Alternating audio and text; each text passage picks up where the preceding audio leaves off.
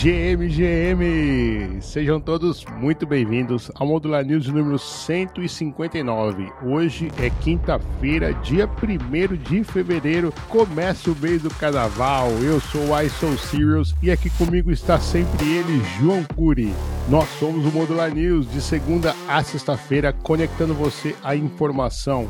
Sempre às 6 horas da manhã, as notícias e acontecimentos mais quentes do universo cripto para você não perder nada. E estamos de volta mais um dia trazendo para você as novidades das últimas 24 horas. Eu quero saber do meu amigo Curi como fechamos o mês de janeiro, meu amigo. Fala, uai, fala galera. Olha, uai, esse mês aí de janeiro tá terminando, mas já tá deixando a galera com uma expectativa que o ano pode ser bom, viu? Apesar disso, a gente vê o Bitcoin no mensal fechando quase que estável, o que não é algo positivo, mas também não é algo negativo, né? A gente viu então o Bitcoin aí atualmente ali na casa dos 42.600 dólares, também nas últimas 24 horas se mantendo bastante estável. Lembrando que esse foi o mês de aprovação do ETF, então a gente tinha muita especulação de que veríamos uma subida de preço, mas como a gente está trazendo aqui, parece que não foi o que aconteceu. O Iteruai também segue mais ou menos no mesmo caminho, fechando no mês aí quase que estável e atualmente então fica ele na casa dos 2.300 dólares. Criptomercado ainda está aguardando, não foi o ETF de Bitcoin que catalisou essa bull market, uai. Exatamente. A gente já cantou essa pedra e não só a gente, mas vários outros analistas estavam falando que, olha, vai, vão vender a notícia e não deu outra, né? Lembrando, né, Curi, que em janeiro nós batemos lá nos 50 mil, quase, quase quebramos ali. Então, como você falou, não foi um mês ruim, também não foi mal. Vamos ver, quem sabe é aí um ótimo ano para iniciarmos a bull market. Curi, vamos pegar a primeira notícia. Essa daqui deu uma assustadinha ontem, viu? XRP da Ripple caiu 5% após executivo ser hackeado, gerando rumores de violação da rede. O token XRP da Ripple caiu mais de 5% após especulações de um possível hack na rede envolvendo um montante de 112 milhões e meio de dólares. O presidente executivo da Ripple, Chris Larsen, esclareceu que os fundos roubados eram de suas contas pessoais e não da Ripple.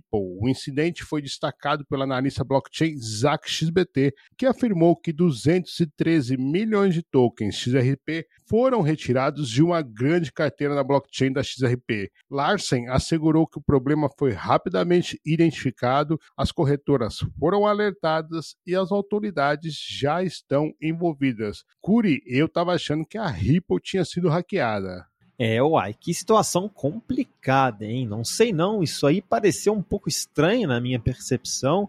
Ver aí um montante de mais de 100 milhões de dólares indo embora e falando que foi só uma perda ali nas contas pessoais. Não sei se eu fico impressionado com tanto dinheiro ou se eu fico preocupado por não dar valor para tanto dinheiro. De qualquer forma, como sempre, um trabalho muito bom ali do Zac trazendo essas notícias em primeira mão. Uai, vamos falar de coisa boa, uai. Ontem a gente teve então o airdrop do token JUP. E a gente viu inclusive ele disparando após esse airdrop com uma alta de mais de 100% logo após o lançamento. O airdrop então distribuiu cerca de 700 milhões em token JUP para quase um milhão de carteiras aí na blockchain da Solana. Ocorreu, ai, por impressionante que pareça, sem grandes problemas. O valor do token JUP subiu imediatamente após o lançamento, começando ali em torno da casa dos 40 centavos e atingindo ali a casa dos 70 centavos de dólar, resultando então em uma capitalização de mercado totalmente diluída, superior a 6 bilhões de dólares. Por essa a gente não esperava. Apesar de alguns problemas técnicos iniciais, como nós, RPCs, enfrentando dificuldades ali nos primeiros 30 minutos, a rede Solana se manteve estável durante essa intensa atividade de estresse de reivindicação aí do token JUP. Lembrando que a Jupiter destinou aí um bilhão de seus tokens para distribuição a usuários que negociaram na plataforma nos últimos meses e também que eles já falaram que vão fazer outras rodadas no futuro. É isso aí, Uai?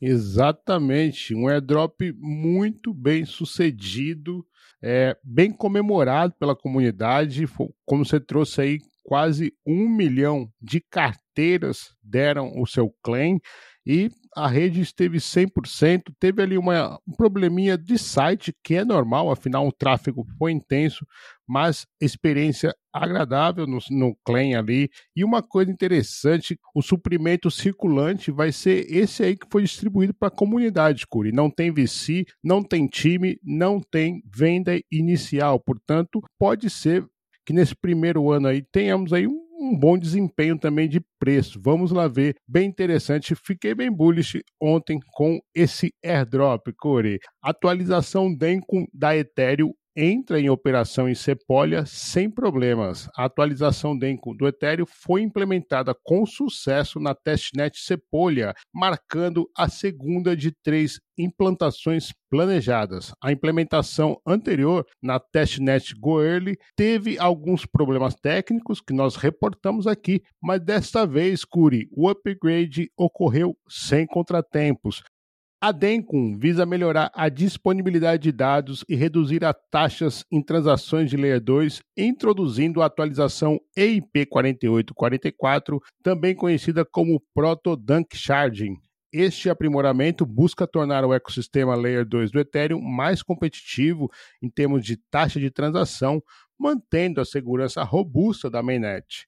A última fase de teste da Denko está programada para ocorrer na Rolesk no dia 7 de fevereiro. Após o terceiro lançamento, se bem sucedido na rede de teste Rolesk, espera que a equipe da Ethereum estabeleça uma data de lançamento na mainnet para o Denko. O curioso, Curi, é que a data pode coincidir com a aprovação do ETF à vista de ITER em 23 de maio, que é a data limite da resposta da SEC sobre um dos pedidos. Se embolar tudo ali, vai ficar legal, hein, Curi?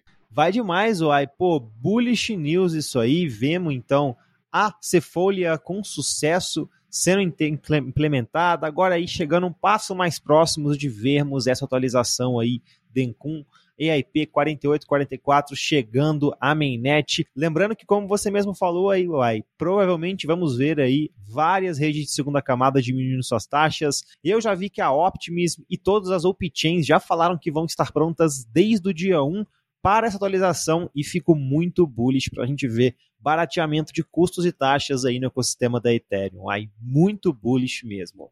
Agora, aí, vamos falar sobre a América Latina, cara.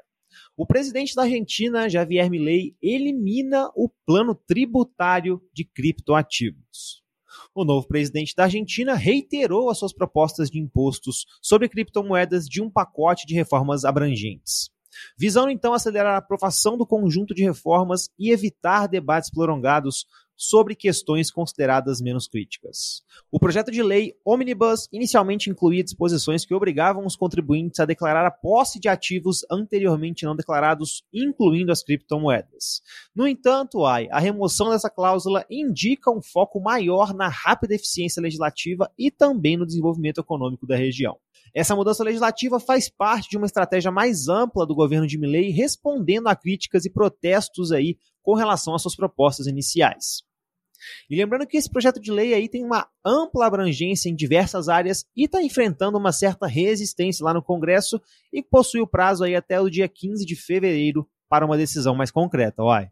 É, goste ou não do Javier Milei, os fatos são o seguinte: primeiro, reconheceu o Bitcoin como uma moeda, embora não forçou o curso, como lá em El Salvador. O Naib Bukele forçou o curso do Bitcoin e na Argentina não. Se você quiser transacionar, está ok, tudo bem. E uh, pela quinta semana consecutiva, Curi, houve uma queda na inflação na Argentina, coisas que não se via há anos por lá. Então, cara, goste ou não, as coisas estão dando mais ou menos certo. Evidentemente que ainda é um curto período de tempo a gente falar, nossa, Javier Milei deu certo na economia, mas a verdade é que, pelo menos desde que ele entrou, as coisas estão melhorando por lá e isso é digno de se ressaltar. Curi, Vitalik Buterin diz que não quer ser o rosto da criptografia. O cofundador da Ethereum, Vitalik Buterin, expressou ontem, dia que completou 30 anos, em seu blog,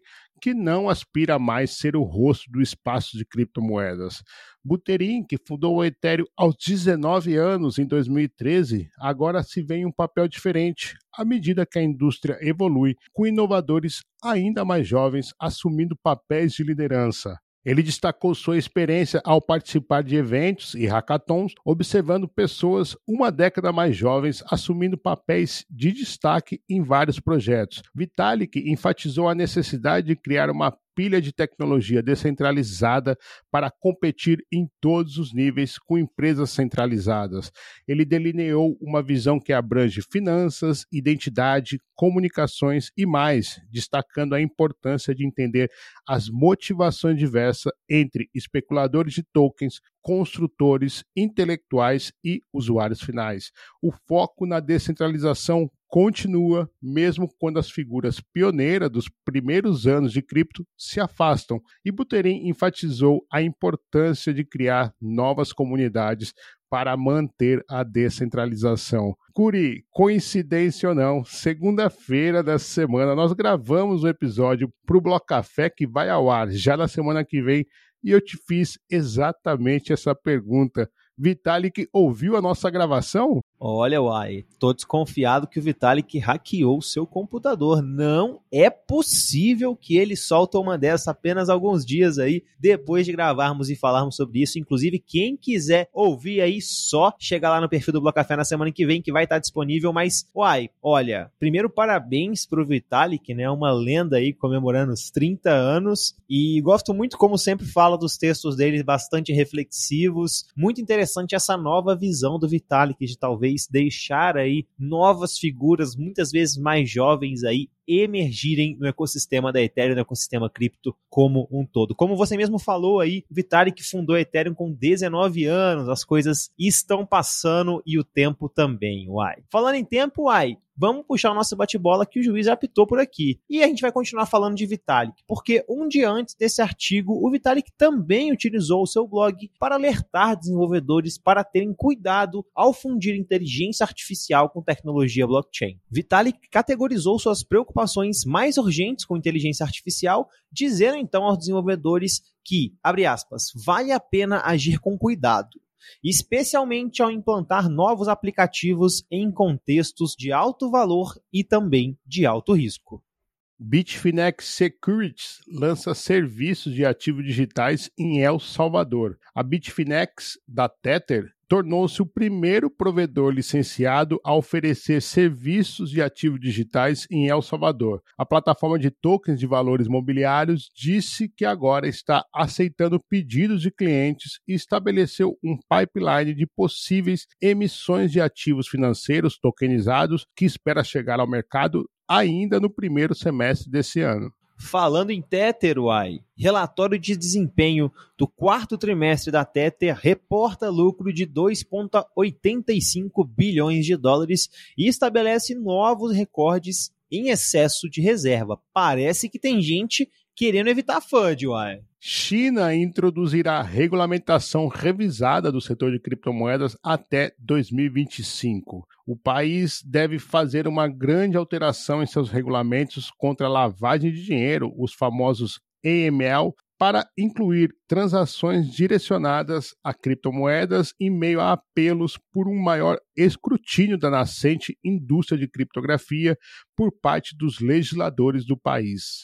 Vamos continuar o papo no Oriente, uai. Empresa mais valiosa da China está migrando para inteligência artificial à medida que os lucros dos jogos estão diminuindo.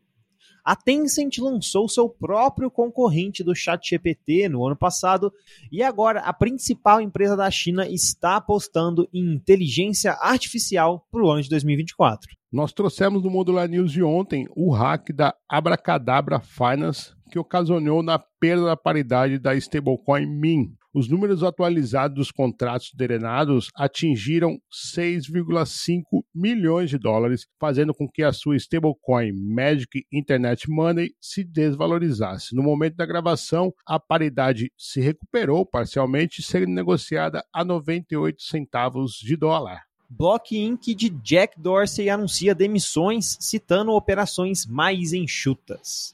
muitos ex-funcionários da Block postaram mensagens lá no LinkedIn sugerindo que os cortes de pessoal eram esperados desde 2023. Curi, essa daqui você não vai acreditar. Até a Espanha está farmando airdrop. É isso mesmo. Embaixada da Espanha é flagrada caçando airdrops de criptomoedas no X. A conta oficial no X da Embaixada Espanhola na Bósnia está particularmente interessada nos airdrops da Júpiter e da Dimension. Olha só, Curi. Por essa eu aposto que você não esperava, né, Uai? Cada coisa que a gente vê Uai, antes da gente encerrar, tá na hora agora do nosso repórter de campo, o grande Lipe aí, trazendo o giro do mercado de NFTs. Fala comigo, Lipe, como é que estão as coisas por aí? Salve, salve família modular, salve, salve meu querido Curi, muito bom dia. E aquele salve, salve também aos saudosos ouvintes da nossa querida Modular News. Eu sou o Lipe dos Degenerados Quinta-feira novamente e bora, meus amigos de mercado NFT da rede Ethereum. Guys, depois de duas semanas bem movimentadas, o mercado deu uma amenizada e vem em queda leve aí desde a última atualização na quinta passada. Embora o sentimento do mercado ainda esteja alto e tenha se mantido acima da casa dos 30 pontos, nós vemos aí o Blue Chip Index, o market cap e o volume caindo nos últimos sete dias. No momento dessa gravação, o market cap está avaliado em 8,5 bilhões de dólares, uma queda de quase 4% em relação à última semana. E no que se refere ao volume, somamos 123 milhões de dólares nos últimos sete dias, que equivale a uma queda aí de quase 33% em relação à última semana. Uh, o Blue Chip Index também fechou em queda, saltando dos 5.033 pontos para os 4.752 no momento dessa gravação. Isso nos indica aí, claro, que as coleções Blue Chips perderam valor na última semana, tá? A coleção que mais movimentou dinheiro essa semana foram os Pudgy Penguins, com quase 14 milhões de dólares.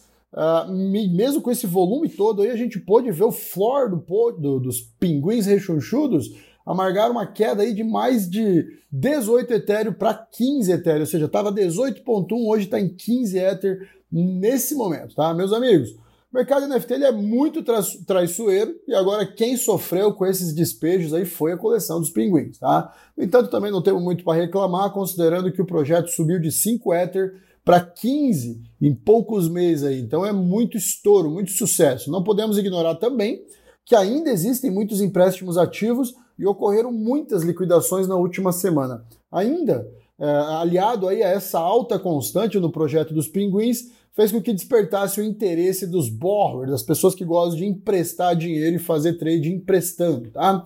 Neste momento, são mais de 5 mil empréstimos ativos, que equivalem a 12.200 Ethereum aproximadamente. Então, muita calma nessa hora, muita cautela, porque o couro está comendo. Então é isso, rapaz, e mais uma quinta maravilhosa com a galera da Modular News. No mais, eu, Lipe, sigo bullish com o mercado cripto e sigo também observando as grandes oportunidades que o mercado NFT está proporcionando.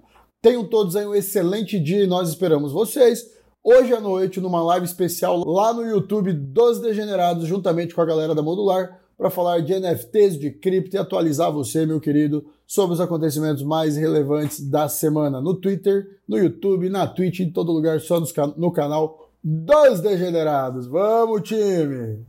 Maneiro, maneiro demais, Lipe. Muito obrigado, sempre engrandecendo o Modular News com a sua análise de mercado de NFT. E claro, tá combinado, daqui a pouquinho eu e o Guelph estaremos lá no Degenerados Night Show às 21 horas. Mas olha, calma que tem outros recadinhos aqui para você. Não desligue ainda não. Fechamos ontem o mês Solana e Curi, chave de ouro.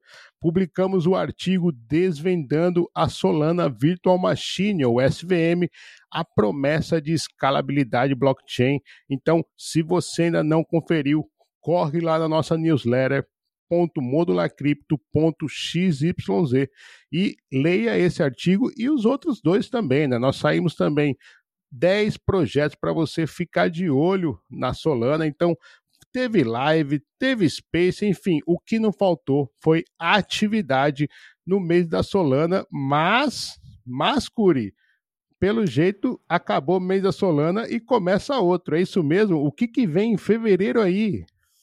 É isso, aí encerramos o mês de janeiro com chave de ouro, então, repleto de conteúdo sobre Solana. E em fevereiro a gente não vai parar não, viu? Aí, pelo contrário, o trabalho só vai intensificar.